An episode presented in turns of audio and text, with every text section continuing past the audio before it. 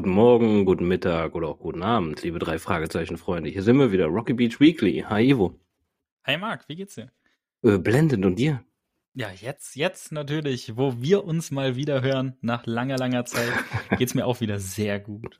Sehr und schön. ich kann ja auch direkt schon mal sagen, woran das liegt, dass wir uns so lange hier in diesem Podcast nicht gehört haben.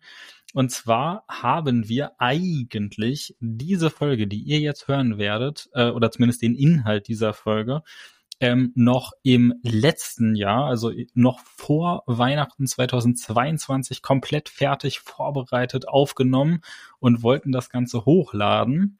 Und dann hat sich herausgestellt, durch einen technischen Fehler konnten wir die Aufnahme so nicht benutzen. Und wir hatten leider dann beide einfach keine Zeit mehr, weil wir in äh, Weihnachtsstress, danach dann direkt Silvesterstress und in meinem Fall sogar noch einen Umzug geraten sind. Alles direkt hintereinander weg. Deswegen hatten wir dazwischen einfach keine Gelegenheit und vor allem halt vor Weihnachten keine Gelegenheit, die Folge einfach neu aufzunehmen. Ähm, in der ursprünglichen Variante hätten wir auch erklärt, dass wir jetzt eine kleine Winterpause einlegen. Ja, das habt ihr jetzt alles nicht mitbekommen, aber dafür starten wir jetzt mit dieser Folge, die wir eigentlich schon vor Ewigkeiten vorbereitet haben. Jahrzehnten. Ja, äh, damals, Marc, weißt du Genau, noch, als wir damals, das Bergmonster vorbereitet haben. ähm, ja, und ab, ab jetzt dann allerdings wieder äh, in unserem gewohnten wöchentlichen Rhythmus, sofern nichts weiter dazwischen kommt. Ähm, es fühlt sich wirklich wie eine lange Zeit für mich an, jetzt die vergangen ist. Äh, und ja, ich habe aber auf jeden Fall wieder richtig Bock loszulegen. Was man auch an der Stelle lobend erwähnen muss, tatsächlich wurden Anfragen auf Instagram an uns gestellt, wo wir denn bleiben würden. Also man hat uns tatsächlich vermisst. Äh, Von daher tut es umso mehr gut, jetzt wieder durchstarten zu können. Yes, wenn unsere Fans uns vermissen, dann wollen wir doch direkt wieder Futter liefern. Genau, richtig. Fangen wir auch direkt an mit dem Ablauf des unserem Podcasts. Ist wie immer an der ersten Stelle kommt der Bob-Modus, allgemeine Infos zur Folge. An der zweiten kommt äh, mein Modus, Story-Zusammenfassung. Der dritten Plan der Schurken. Dann auf der vierten Stelle Auffälligkeiten, Fehler und Plotholes. Fünftens persönlicher Bezug und die Lieblingsstellen. Und sechstens sind wir auch schon beim Fazit unserer Folge. Yeah, dann Bob-Modus aktiviert. Ich fange an mit den allgemeinen Infos. Es geht los mit dem Namen der Folge. Das ist Und das Bergmonster. Auf Englisch The Mystery of Monster Mountain. Also im Englischen ist es genau andersrum. Da ist es der Monsterberg. Im Deutschen steht das Monstermeer im Vordergrund und der Berg rückt in den Hintergrund. Geschrieben wurde das Ganze von Mary Virginia Carey. Wir kennen sie noch vom Karpatenhund. Das war die ähm, Autorin, die für die drei Fragezeichen noch in den relativ frühen Folgen geschrieben hat und die auf dem Buchcover immer abgekürzt wurde, damit man nicht erkennt, dass es eine weibliche Autorin ist, weil man sich noch dachte in der alten Zeit, ähm, dass äh, ein, eine Buchreihe, die sich primär an Jungs in der Zielgruppe richtet, nicht so gele äh, gelesen oder gekauft wird, wenn sie von einer Frau geschrieben ist. Ne? Hier, Thema Steinzeit, lange ist es her. Aber ähm, genau, wir gehen weiter in der Zeit. Ähm, wir uns erwarten auch noch einige Fälle von MV Carey, also Mary Virginia Carey. Die hat wirklich mehrere Folgen geschrieben. Die genaue Zahl habe ich jetzt nicht parat. Die liefere ich dann bei der nächsten Folge mit ihr nach. Ähm, bei uns ist jetzt der zweite Fall von ihr. Und ich sage auch später noch ein bisschen was über ihren genauen Stil, der mir persönlich nämlich sehr gut gefällt. Die Übersetzung kommt wie bisher immer von Leonore Puschert. Das Cover von Aigar Rasch und da gemäß Hörerwunsch, wir beschreiben das Ganze. Wir haben ein gelb bis rötlichen Hintergrund, ähm, der jetzt auch nichts Besonderes darstellt. Und im Vordergrund haben wir ein menschenähnliches, aber stark behaartes Tierwesen, das man so aus dem Halbprofil rennen sieht. Und das scheint wohl das besagte Bergmonster zu sein. Äh, Erscheinungsjahr des amerikanischen Originalbuches war 1973, die deutsche Variante dann 1976 in der Übersetzung und das Hörspiel in Deutschland 1980.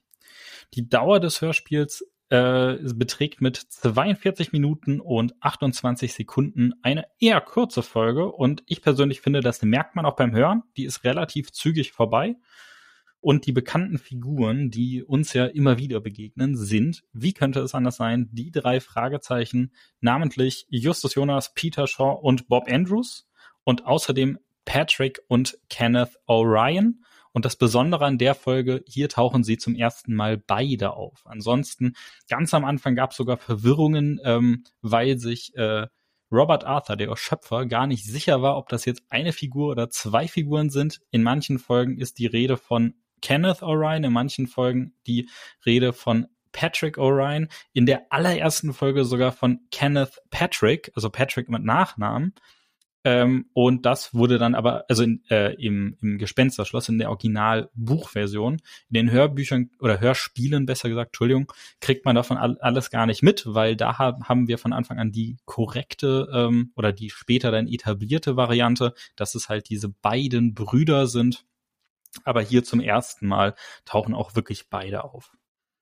Ähm, zum Thema Hintergrundwissen müssen wir mal wieder über Zahlen sprechen. Ich weiß, ihr hasst es, ich hasse es genauso.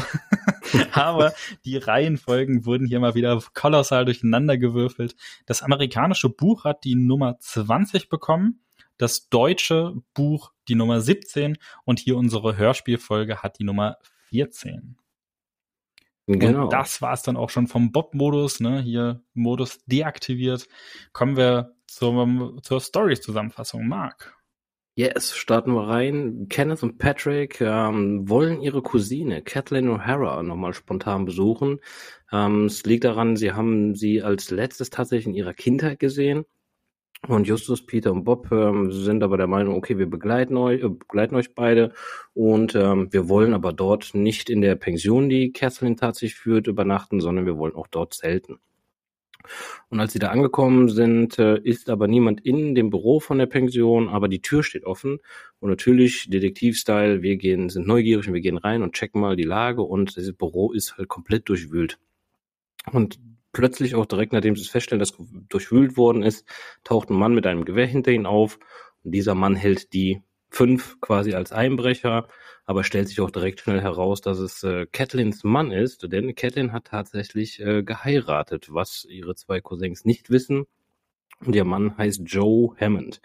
Und äh, kommt auch Catlin direkt dazu und erzählt, äh, dass sie den einen wichtigen Schlüssel verlegt hat und diesen Schlüssel haben sie in diesem Büro gesucht und deswegen ist das halt so durchwühlt.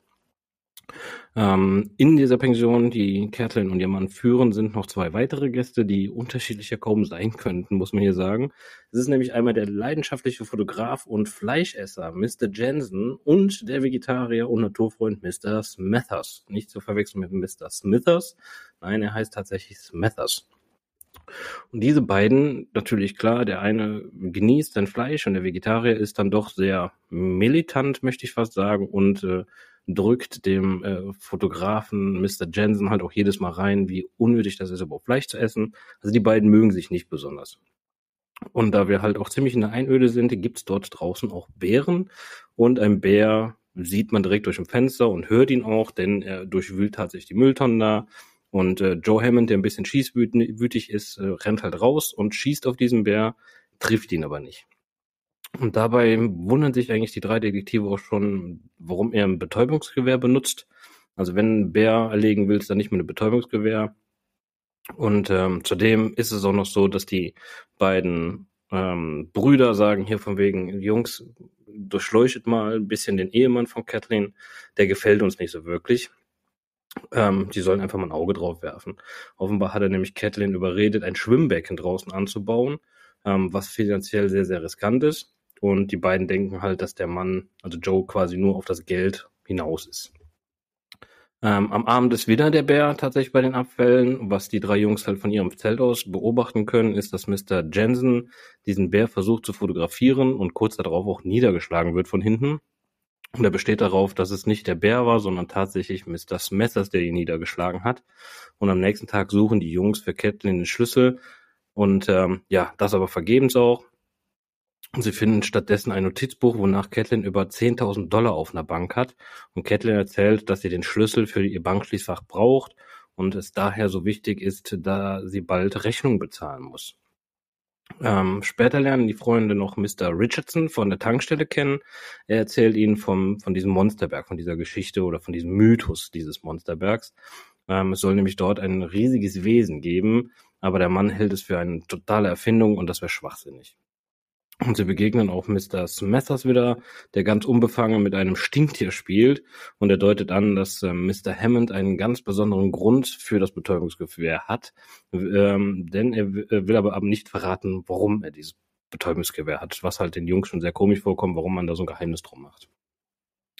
Ähm, bald darauf wird Zement für das Becken geliefert und Catelyn soll unterschreiben. Ähm, sie zögert herum, ehe sie es aber dann erledigt. Und anschließend macht Joe ihr Vorwürfe gegen das oder wegen ihren Verhaltens, das sehr, sehr, sehr auffällig war, dass sie halt diese Unterschrift nicht leisten will auf dem Blatt Papier. Ähm, Justus meint auch noch, dass Mr. Hammond das ominöse Bergmonster jagen will und die angebliche Schwimmbeckengrube erinnert ihn eher an ein Tiergehege. Also die Jungs sind jetzt der Meinung, dass es halt doch dieses Monster geben würde und Mr. Hammond will das halt fangen als Attraktion, um das dort einzusperren.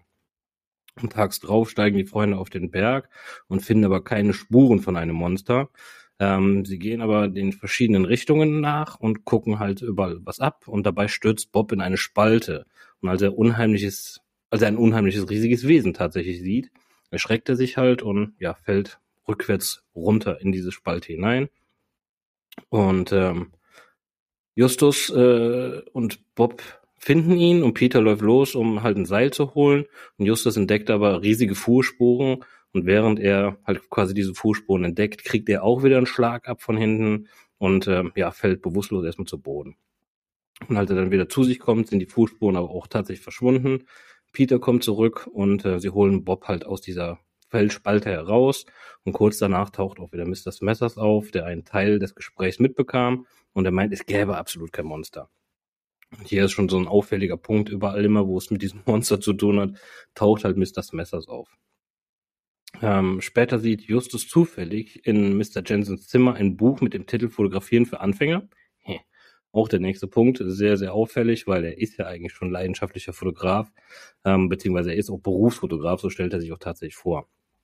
Und kurz darauf sehen sie ihn in Catlins Büro herumstöbern und sie hören ein seltsames Gespräch zwischen Catlin und ihrem Mann, wonach sie äh, ihre Vetter halt nervös machen. Also das passt ihnen halt nicht.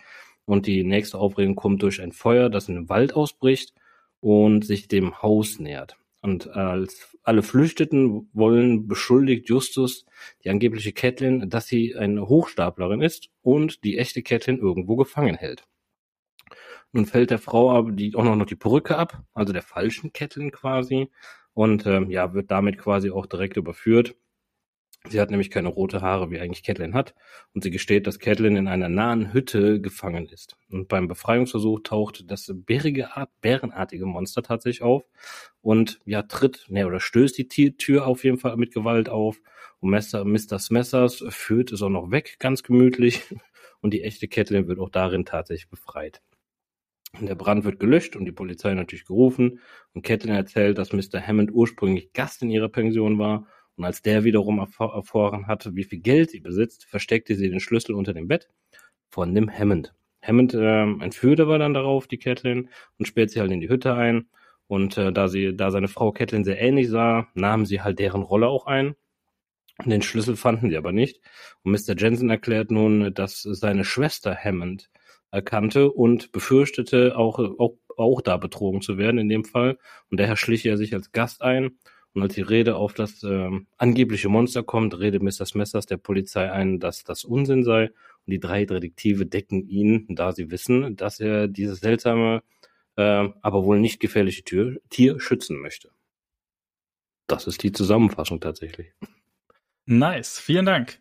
Dann mache ich direkt nahtlos weiter mit unserem Evil Masterplan, also dem Plan des Schurken. Und unser Haupt, äh, ja, oder eigentlich einziger Schurke in dieser Folge ist das Ehepaar Hammond, vor allem Joe Hammond, also Mr. Hammond.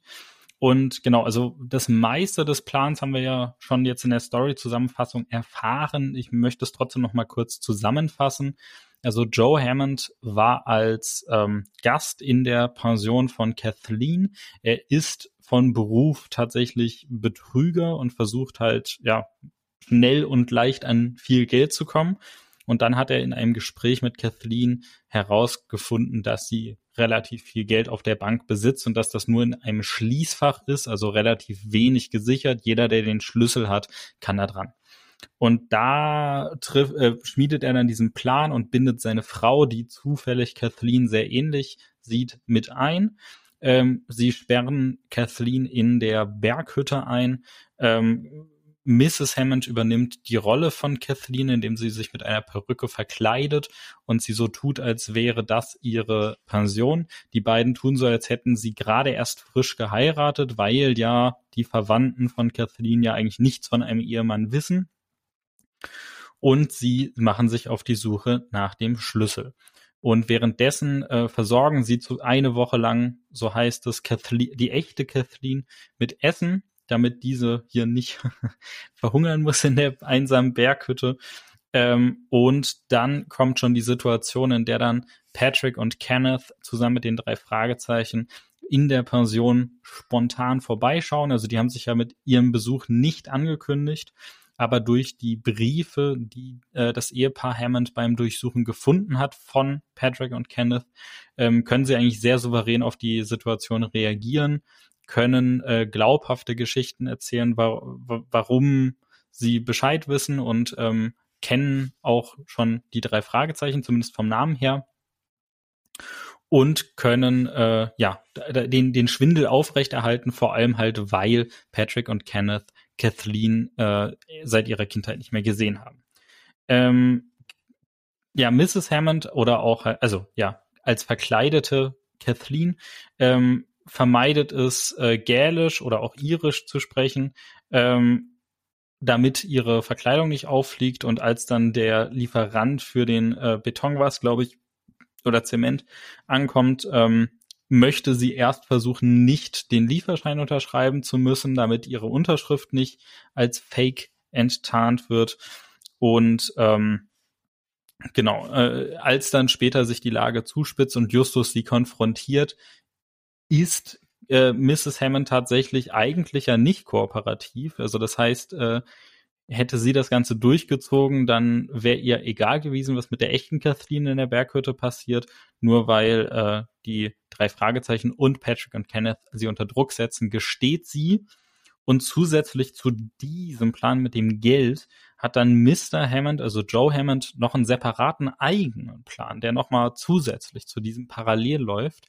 Nämlich den Plan, ähm, er, er hört das Gerücht von dem Bergmonster und das heißt, er hat das Bergmonster wohl auch wirklich selber gesehen und seitdem möchte er dieses Bergmonster einfangen. Dafür hat er sich das Betäubungsgewehr besorgt und er möchte das anscheinend in einem äh, Käfig, in einer Grube bei der Pension irgendwie gefangen halten und da ausstellen. Also so ganz konkret, was dann jetzt sein langfristiger Plan mit dem Bergmonster ist, wird uns hier nicht so genau erklärt. Aber äh, er ist auf jeden Fall dafür verantwortlich, dass diese Grube gegraben wird und der Zement dafür geliefert wird, was ja in der Tarnung als ein, der Bau eines Pools ausgegeben wird. Wir wissen aber, nein, das ist wirklich für das Bergmonster da. Und ähm, genau, also das ist noch der zweite Plan von Joe Hammond. Und da muss ich auch direkt erstmal ein paar Fragen stellen, nämlich, was zur Hölle? also, was ist das für ein Plan? Also, der erste Plan, ne, dass sie, dass sie erfahren haben, dass Kathleen relativ viel Geld hat und man relativ leicht mit einem Schlüssel an das Bankschließfach kommt und sich das Geld einfach nehmen kann, das ergibt Sinn. Damit kann ich mitgehen, alles cool. Aber dieser zweite Plan mit dem Bergmonster, was zur Hölle soll das denn? Also, ich meine, selbst wenn, also zum einen, so ein Bergmonster, das wird als ungefähr bärengroß oder vielleicht sogar noch größer beschrieben. Und äh, so ein Bär ist schwer, sehr schwer. So schwer, dass ein erwachsener Mann, selbst wenn er wirklich sehr, sehr kräftig ist, ihn definitiv nicht alleine bewegen kann. Also er braucht entweder Maschinen oder äh, sehr viel Hilfe. Und damit ist ja dann schon mal der, die Grundvoraussetzung für seinen Plan, nämlich dass er alleine dieses Monster erlegt und dann da irgendwie zu Geld macht oder wie auch immer, ist ja schon mal gescheitert. So, jetzt akzeptieren wir aber einfach mal die Tatsache, okay, alles klar, er kriegt dieses Bergmonster irgendwie mit seinem Betäubungspfeil be beruhigt und er kriegt es auch in diese bis dahin fertig gebaute Grube oder dieses fertig gebaute Gehege. Ja, und dann? Also das Ding ist ja grundsätzlich begehen er und seine Frau ja gerade einen Betrug. Und die wichtigste Regel, um ein bei einem Betrug nicht gefasst zu werden, ist, das Ganze schnell zu machen und dann auch schnell abzuhauen. Und jetzt will er da aber irgendwie, wie, wie will er, also Joe Hammond wird beschrieben, dass er einzig und allein an Geld interessiert ist. Also wie möchte er jetzt das Bergmonster zu Geld machen? Entweder er verkauft es. Wer kauft denn für eine Summe, dass sich Joe Hammond dafür auch interessiert, ein Bergmonster? Also vielleicht irgendwelche Zoos, aber auch das ist ja alles eher ein langwieriger Prozess.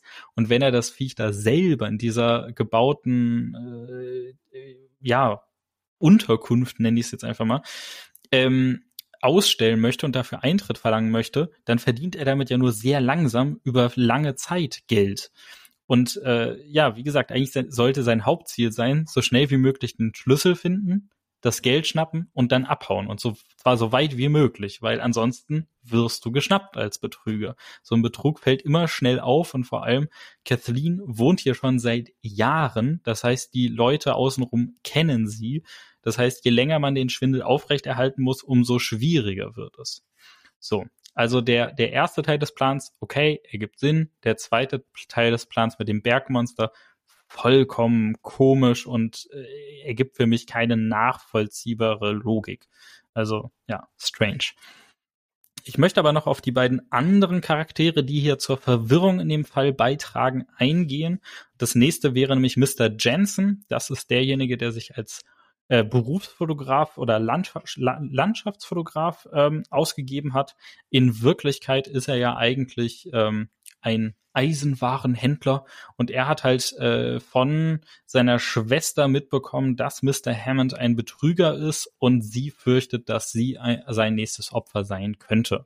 Und um dem vorzubeugen, folgt er Mr. Hammond, kommt auf seiner Spur zur Pension von Kathleen, checkt dort als Gast ein und versucht einfach in der Nähe von Joe Hammond zu bleiben, um ihn zu überführen. Und natürlich möchte er Beweise sammeln. Beweise lassen sich sehr gut mit einer Kamera sammeln.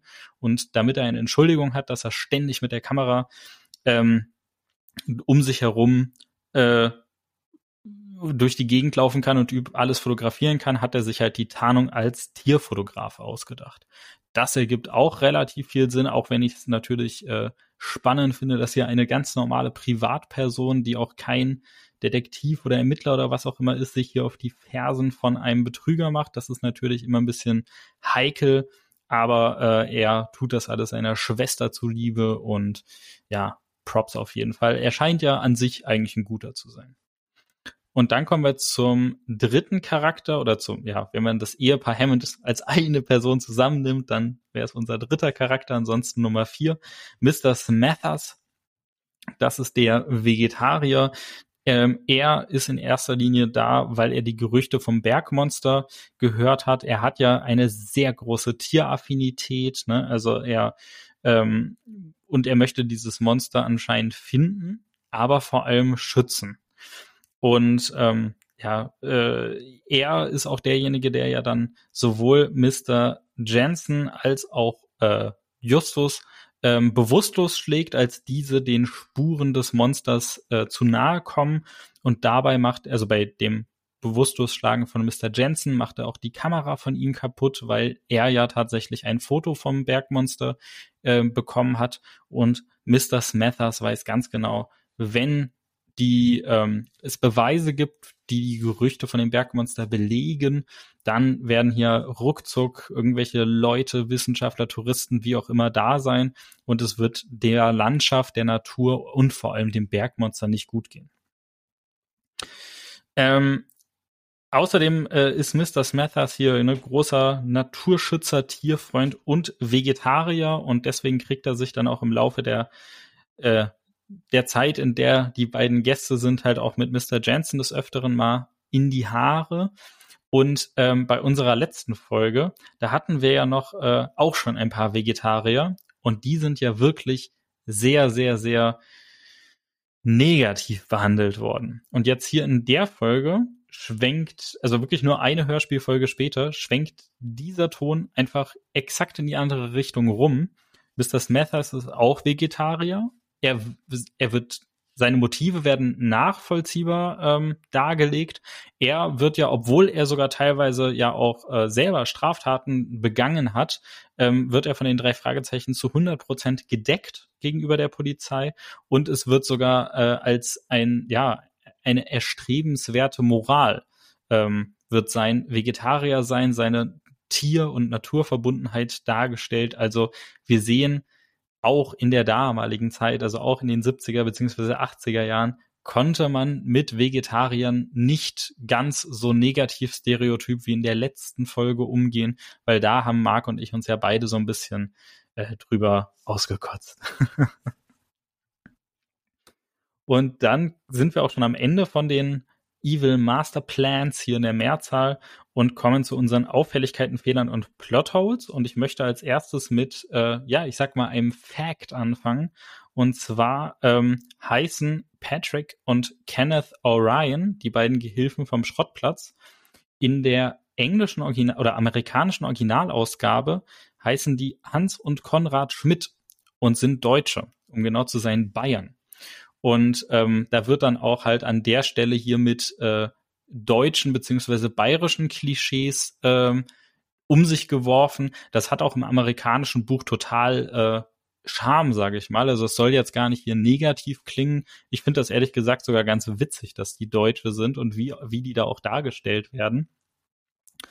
Und äh, genau, ihre Cousine heißt dann Laura Schmidt und ähm, bei der Übersetzung ins Deutsche hat man sich damals gedacht, der dieser Witz oder diese diese ähm, dieses Anderssein von Patrick und Kenneth, das geht, wenn wir die einfach als Deutsche lassen und wir übersetzen das Ganze ins Deutsche, geht das total unter. Und da hat man sich dann damals entschieden, sie halt zu ihren werden zu lassen. Also Patrick und Kenneth gibt es so, wie wir sie kennen, ausschließlich in der deutschen Übersetzung.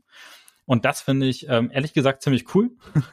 In den späteren Büchern, die ja dann teilweise auch gar nicht mehr von amerikanischen, sondern von deutschen Autoren geschrieben wurden, wird sogar noch mal drauf angespielt und da äh, wird dann auch die irische Kultur aufgegriffen. Aber genau, ihr habt jetzt mal gehört, im Original heißen sie Hans und Konrad Schmidt. Kommen wir direkt zur ersten richtigen Auffälligkeit und zwar die Situation, in der der Bär oder äh, der vermeintliche Bär, in Wirklichkeit ist es ja das Bergmonster, beim Müll ist. Da ähm, haben nämlich alle Angst, alle außer Peter. Und ähm, da, ja, P Peter ähm, wirkt da, oder, na, die stimmt gar nicht, er, erzählt das, ne? Er, er, ist es gar nicht, sondern er genau. erzählt genau. das. Entschuldigung, ja. jetzt bin ich hier direkt durcheinander gekommen. Nee, er, er erzählt, dass er eigentlich gar keine Angst vor Bären hat. Und da war mein allererster Impuls zu denken, Moment mal, Peter, du hast doch vor allem Angst. vor, vor Sachen, die es nicht gibt, wie Geistern und so weiter, aber auch vor Sachen, die es gibt. Ähm, aber hier an der Stelle hat er keine Angst. Aber äh, Marc, hier, du, du hast mich genau, tatsächlich korrigiert. Ähm, das liegt daran, dass er mit seinem Vater für Dreharbeiten tatsächlich mit wilden Tieren gearbeitet hat. Und daher genau, das haben wir ja schon mal gehört. Genau, mit dem, jetzt weiß ich die Folge nicht, ist es der rasende Löwe? Nee. Nee, ähm, es äh, ist Raja, der Löwe, Raja, in der Folge mit dem Fliegenmensch. Äh, in der schwarzen Katze. So, so heißt die Folge. Stimmt. Genau. Bei dem und da Zirkus. erwähnt er das und der hält den ja, den Raja da ja auch in, in Schach quasi. Ja. von daher mit Wildtieren hm, hat er ein bisschen Erfahrung. Ja, genau. Also deswegen nur eine kleine Auffälligkeit und wie gesagt, mein erster Gedanke war, Peter hat vor allem Angst, aber nein, vor wilden Tieren hat er keine Angst. Und er ist ja auch als Charakter, also ein, ein Charakterzug von Peter ist, dass er sehr tierlieb ist. Kommen wir zur nächsten Auffälligkeit und zwar ähm, lernen die drei Fragezeichen Mr. Richardson von der Tankstelle kennen und sie sehen ihn das allererste Mal und sagen, oh, da ist Mr. Richardson von der Tankstelle. Nun, woher wollen Sie das wissen? Also, Sie sehen ihn gerade zum ersten Mal, er hat sich noch nicht vorgestellt, keine Ahnung. Aber ähm, ja, nun, es ist so. Es erinnert mich an eine vergangene Folge, da heißt es ja auch, oh, das da hinten ist der Butler. Ich glaube, er heißt, äh, ich habe mir den Namen nicht gemerkt, aber, aber ich, das ist auch so, ne? woher? Ja. Genau, also das sind Informationen, die die drei Fragezeichen haben, die sie eigentlich nicht haben dürften. Aber ja, ist ja nichts, nichts äh, Schlimmes. Kann ja passieren.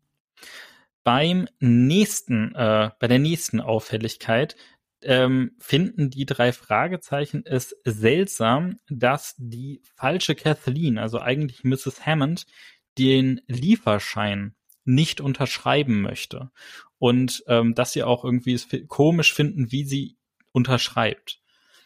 Allerdings ist das ja eigentlich laut der äh, Geschichte von Mrs. Hammond gar nicht ähm, verwunderlich, weil laut ihrer Geschichte hat sie ja gerade erst vor einer Woche Miss, Mr. Hammond geheiratet. Also sie heißt überhaupt erst seit einer Woche Hammond. Und nach einer Woche ähm, beherrscht man noch keine Unterschrift fehlerfrei. Also äh, das dauert ja länger.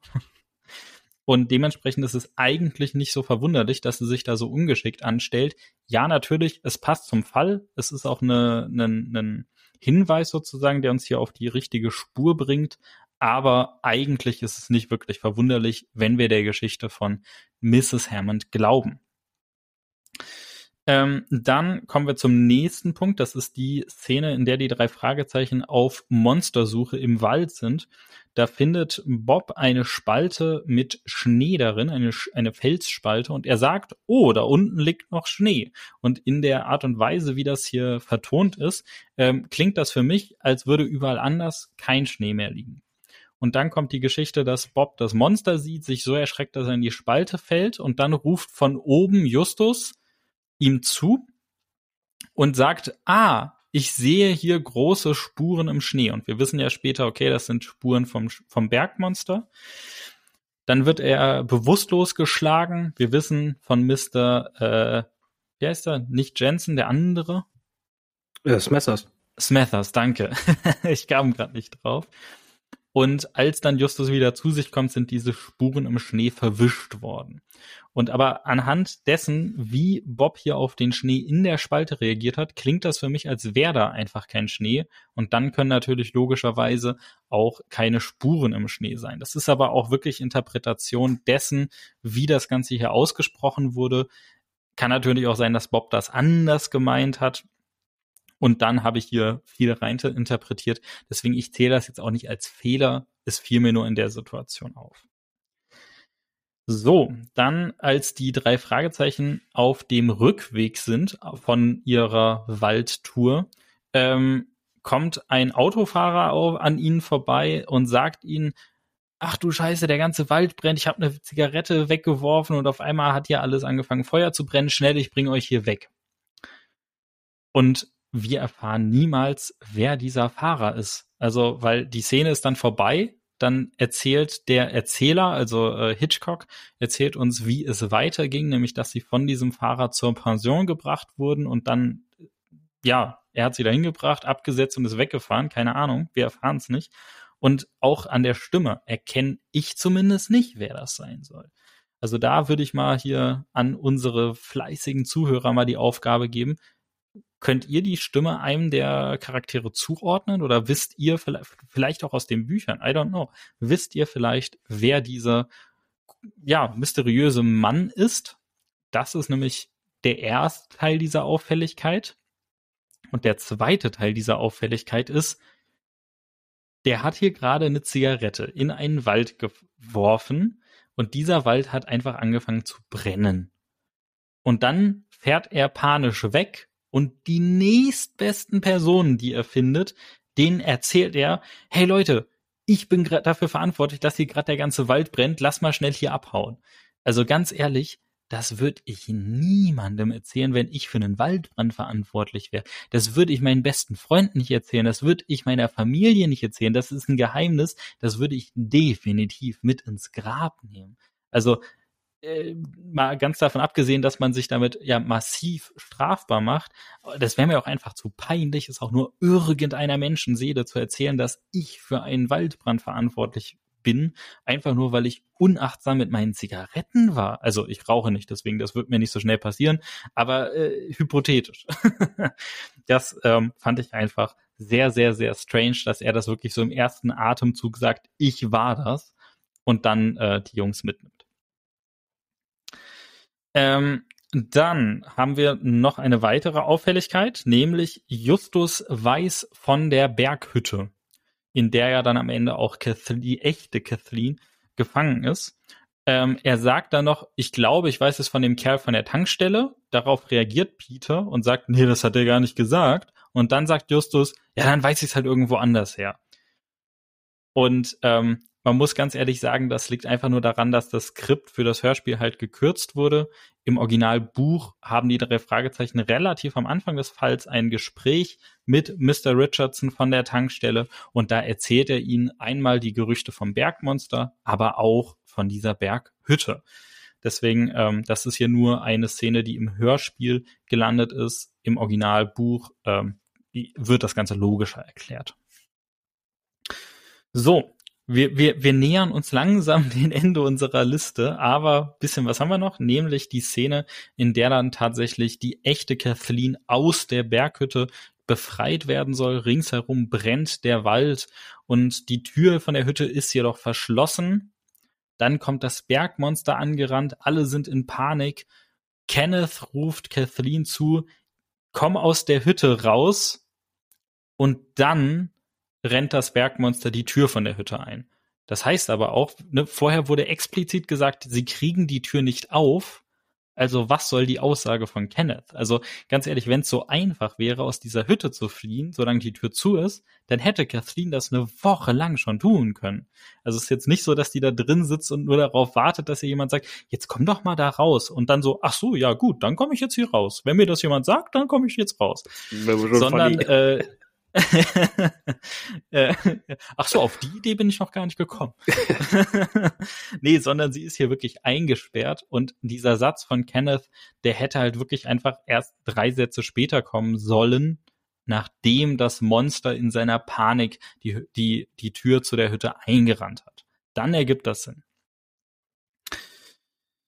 Und dann haben wir noch eine allerletzte Auffälligkeit, nämlich sagt Justus in der Auflösung, als auch der, äh, ja, ich, äh, als der Polizist dabei ist, es ist keiner unserer bekannten Polizisten, es scheint einer der aus dieser Gegend stammenden Polizisten zu sein.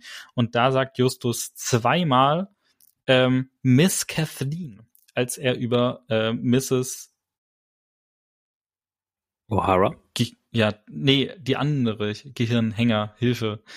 Ähm, Hammond, als er also. über Mrs. Hammond ja. spricht, so rum. Wow, das war gerade wirklich, äh, Gehirn ist eingefroren, wie so ein 90er-Jahre-PC. Ähm, da sagt, also Justus sagt zweimal Miss Kathleen. Und diese Anrede, Miss und dann der Vorname, das ist eine Anrede, die man im amerikanischen oder auch vor allem im englischen, daher kommt es nämlich, ähm, äh, höher gestellten Menschen entgegenbringt. Also entweder man ist ein Bediensteter und spricht seinen Dienstherrn oder in dem Fall seine Dienstlady so an, oder ähm, man ist ein, äh, ja, hat mit einem Adeligen zu tun.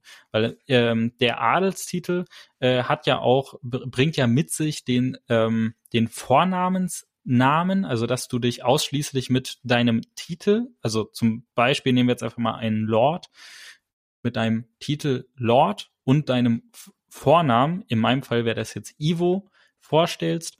Das heißt, wenn du einen echten Adelstitel hast, dann darfst du dich einfach nur Lord oder ich dürfte mich dann Lord Ivo nennen und das würde reichen, um mich als Person vorzustellen. Also das ist wie bei uns in Deutschland gibt es keine Adelstitel, bei uns wäre das einfach nur Vorname, Nachname und ähm, die Anrede halt für entsprechende Adelige wäre dann halt Miss und dann der Name, also Miss, Miss Kathleen oder wahlweise halt, man ist der Bedienstete von jemandem. Dann wäre das auch die unterwürfige Anrede. Also so wie Justus das hier sagt, äh, wirkt das irgendwie fehlplatziert, ist wahrscheinlich nur im Eifer des Gefechts, aber nichtsdestotrotz ist es mir aufgefallen. So, die Liste war lang.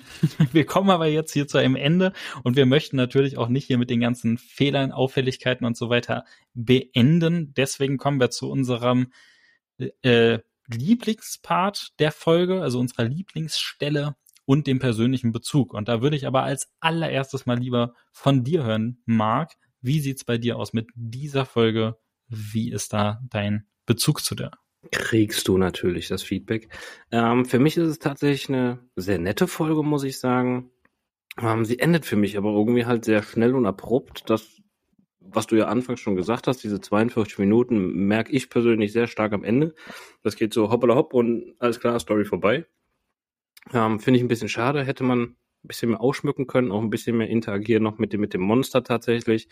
Ähm, ich habe keine direkte Lieblingsstelle, sondern eher eine Lieblingsfigur und es ist tatsächlich Mr. Smethers, der mich sehr stark an so eine liebevolle, große Disney-Figur erinnert, der halt irgendwie mit den Tieren agiert, wo die Vögel sich auf die Arme setzen, das stinkt irgendwie auf seiner Schulter platziert ist und sowas. Oder halt, also so ein Stück weit Disney-Figur und äh, Hagrid tatsächlich. Also das ist so, ich stelle mir den auch vor, so ein bisschen wie Hagrid, optisch einfach. Äh, von daher äh, ist das so mein, mein, mein, meine Lieblingsfigur und ich mag die Stimme unheimlich. Tatsächlich von dem Synchronsprecher, die ist so beruhigend irgendwie von diesem Mann. Also fantastische Rolle, fantastischer Sprecher. Ja, sehr gute Folge. Schluss meines äh, ja, persönlichen Bezugs, Favorite Part. Und jetzt kommt auch deine Interpretation ja. dieser Folge. Genau, und zwar hat, ja, mein, meine, mein Bezug zu der Folge hat ganz stark mit der Autorin, mit Mary Virginia Carey zu tun. Und zwar, wir haben uns in der letzten, oder ich habe mich in der letzten Folge relativ ausführlich über ähm, Dennis Linz äh, äh, ausgelassen. Ähm, das war der Autor, der hier unter einem Pseudonym schon mehrere drei Fragezeichen Stories geschrieben hat und der hat einen, ich sag mal, sehr strikten Stil. Also er, ähm, bei ihm muss alles über Logik erklärt werden können. Ähm, der Fantasie wird relativ wenig Raum gelassen und gerade die Rätsel, die, die, die ergeben Sinn. Also das Ganze, äh, ich denke vor allem Logik und Sinnigkeit steht bei ihm sehr stark im Fokus und er bringt auch immer wieder historische Kontexte mit in seine Stories. So, da über ihn habe ich in der letzten Folge viel gesprochen. Und jetzt kommen wir hier zu Mary Virginia Carey. Und sie, finde ich, ist tatsächlich ein ziemlich krasses Gegenteil zu Dennis Lins.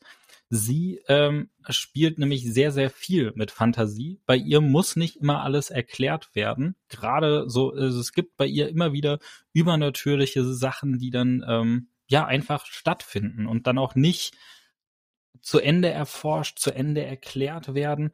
Und bei ihr, ähm, ja, die Rätsel, die lassen sich vielleicht auch nicht immer total logisch erklären. Bei ihr spielen Rätsel auch insgesamt meistens nicht so eine große Rolle. Und jetzt hier in dieser Folge ähm, finde ich vor allem halt das Bergmonster toll. Weil das Bergmonster ist ein naja, ein Lebewesen, das wir so nicht kennen. Also so eine Art, ich sag jetzt einfach mal Yeti oder wie auch immer. Und ähm, etwas, was wir eigentlich in unserer, in Anführungszeichen, aufgeklärten, modernen Welt so nicht ähm, akzeptieren können. Ne? So ein, ein, ein, eine Lebensform, die es in so einer ganz entlegenen Stelle gibt, die sonst aber nirgendwo ähm, von irgendjemandem schon als entdeckt gemeldet wurde. Und das Tolle ist, ähm, die, das, das Buch wurde ja von Mary Virginia Carey geschrieben, als es schon einige drei Fragezeichen Folgen gab oder Fälle gab. Ne, also die, die Originalnummer in den USA äh, Nummer 20, also das heißt schon 19 Fälle von den drei Fragezeichen gab es vorher. Und bei all diesen Fällen war die Erklärung Logik. Und bei ganz, ganz vielen Fällen, gerade wenn es irgendwas Übernatürliches gab, waren es verkleidete Menschen oder irgendwelche Apparaturen. Wir erinnern uns an den furchtbar schlechten Drachen im unheimlichen Drachen. Wir erinnern uns an die Diebe in der flüsternden Mumie, die sich als äh, ägyptische Gottheiten verkleidet haben und so weiter. Also es sind immer, wenn es irgendwas Übernatürliches gibt bei den drei Fragezeichen, kommen am Ende die drei Fragezeichen auch dahinter, was es damit auf sich hat und fast immer sind es verkleidete Menschen oder Apparaturen. Und hier nicht. Hier wird genau mit dieser Erwartungshaltung gespielt. Man wartet die ganze Zeit. Okay, wer verkleidet sich ja als Bergmonster? Wer legt die falschen Fährten? Wer macht die Spuren im Schnee? Aber nein, es ist echt. Und das finde ich irgendwie eine sehr tolle, ein sehr tolles Spielen mit der Erwartungshaltung, weil ne, als eingefleischter drei Fragezeichen Fan äh, denkt man ja, nee, nee, da, da kommt jetzt gleich die Auflösung und gleich setzt irgendjemand die Maske auf und dann wissen wir, wer es ist. Und das kommt nicht. Das finde ich großartig. Also man lässt hier einfach mehr Platz für Fantasie, als, das, als man das bei anderen Autoren gewohnt ist. Und dafür ähm, wird halt wirklich mit dieser, ja, erwarteten Lösung quasi gespielt. Und das Monster spielt ja eigentlich nur eine ganz kleine Rolle am Rand. Also eigentlich äh, geht es ja viel mehr um diese ganze Geschichte mit äh, Kathleen und den Hammonds. Und das finde ich ziemlich cool. Ich, äh, mich erinnert die Folge so ein bisschen, also klar, natürlich kein richtiger Vergleich, aber ein bisschen an die klassische Folge von Sherlock Holmes, nämlich der Hund von Baskerville. Da hat das Ganze findet auch in so einer sehr entlegenen Gegend statt, Gegend statt. Bläh. Ähm, und äh, man ist einem mysteriösen Wesen auf der Spur, das es eigentlich, wenn man das Ganze mit Logik erklärt, nicht geben kann. Und alle Figuren, denen man begegnet, die haben alle ihre Geheimnisse. Und ähm, am Ende ist dann die Lösung doch eine ganz andere. Und das ähm, sehe ich hier auch Parallelen. Ja, im Hund für Baskerville ist dann am Ende der Hund gar nicht dämonisch, so wie er die ganze Zeit dargestellt wird. Aber die Erklärung ist dann auch, finde ich, echt ziemlich cool. So, ähm, grundsätzlich natürlich als äh, Detektiv-Fan äh, ist natürlich hier ne, Sir Arthur Conan Doyle der Großmeister. Ähm, natürlich auch eine große Inspirationsquelle und auch, ähm, ja, ich bin nicht nur drei Fragezeichen, sondern halt auch Sherlock Holmes-Fan. Zumindest äh, was die klassischen Interpretationen angeht, was die modernen angeht, äh, ist nicht so ganz meins. Aber ähm, nun, wir schweifen ab. Ja, also Mary Virginia Carey weibliche Autorin, die damals äh, sehr, sehr, äh, ja, ich sag mal in Anführungszeichen unterschätzt wurde oder zumindest wurde unterschätzt, was ihr Schreibstil dann doch für, eine, für einen Einfluss hat, weil auch moderne drei Fragezeichen Autoren, also aus dem deutschsprachigen Raum, sie äh, ganz stark als Inspirationsquelle nutzen ähm, und das Ganze halt ein bisschen fantasievoller gehalten. Äh, und dann muss ich noch sagen, ich habe aber abgesehen von dieser ganzen Atmosphäre und diesen ganzen Vergleichen noch eine Stelle, es ist auch wirklich nur ein ganz kleiner Satz, der als meine Lieblingsstelle in dieser Folge gilt. Und zwar muss ich dazu erklären, ich habe einen etwas schrägen Humor. Also Marc kann das Ganze bestätigen. da gibt's durchaus mal Momente, in denen ich so in mich hineinlache und niemand außenrum versteht's. Absolut. Und ähm, jetzt hier in der Folge gibt es diese eine Stelle, in der äh, Kathleen dann doch aus der Hütte befreit wird und sie erkennt, seit ihrer Kindheit zum ersten Mal steht ihr ihr Cousin gegenüber und sie sagt voller Erleichterung, mein Vetter Kenneth, nee, P Patrick? Kenneth, Patrick, ne? Nee, Patrick. Kenneth. Patrick. Patrick? Patrick. Ich weiß es nicht. Ah, verdammt. ähm, je, äh, wir, wir nennen ihn jetzt Patrick, egal wer es ist. Ähm, an der Stelle, ihr dürft uns gerne korrigieren, wenn ihr hier als Zuhörer äh, herausfindet, dass es doch der andere der beiden ist. Also ich sage jetzt einfach, ah, mein fetter Patrick. Und ich finde das einfach so witzig, weil normalerweise, wenn man ähm, diesen Vetter, also den Familiengrad, also ein, das, das deutsche Wort für Cousin sagt, dann macht man immer so eine kurze Pause. Dann, ne, zum Beispiel mein Vetter Pause Patrick. Und dann ist vollkommen klar, ah, okay, sie meint ihren Cousin. Und das wird hier so ein bisschen verschluckt. Und deswegen klingt es für mich, als würde sie einfach wirklich hier sein, äh, ja, sein Körpergewicht ansprechen. Und das finde ich einfach, also es, ja, es ist ein bisschen schräger Humor, das ist mir bewusst. Und ich muss auch äh, sagen, jetzt ähm, als ich die Folge vorbereitet habe, saß ich in einem Zug, während ich äh, durch die Gegend gefahren bin und habe währenddessen die Folge gehört und mir Notizen gemacht. Und dann kommt diese Stelle und ich musste halt wirklich im komplett rappelvollen Zug einfach sehr laut deswegen lachen. Und das passiert mir jedes Mal, wenn ich diese Stelle höre. Und deswegen ist das verdient meine Lieblingsstelle. So, damit haben wir es dann aber auch und wir kommen zum Fazit unserer Folge. Korrekt, ja. Hört auf jeden Fall mal das Original Hörspiel euch an. Jetzt geht meine Stimme weg. Äh, äh, da bist du wieder. Ähm, und gibt uns da mal tatsächlich über Instagram äh, ein Feedback, ob ihr die Stimme erkennt, zum Beispiel von demjenigen, der das Feuer auch tatsächlich im Wald legt. Und wie gesagt, das ist eine schöne Story, ist eine gute Story. Hört euch auf jeden Fall das mal an und lasst gerne ein Feedback da, wie ihr die jetzt empfunden habt, vielleicht auch was euer Favorite Part ist oder Lieblingsstelle, äh, beziehungsweise Lieblingsfigur. Ähm, leider gibt's noch keine äh, Hörbuchlesung, aber ich sage ganz bestimmt noch nicht. Also es kann noch kommen, die werden immer noch aufgenommen. Von daher, sobald da eine da ist, ähm, können wir euch da gerne nochmal darüber informieren.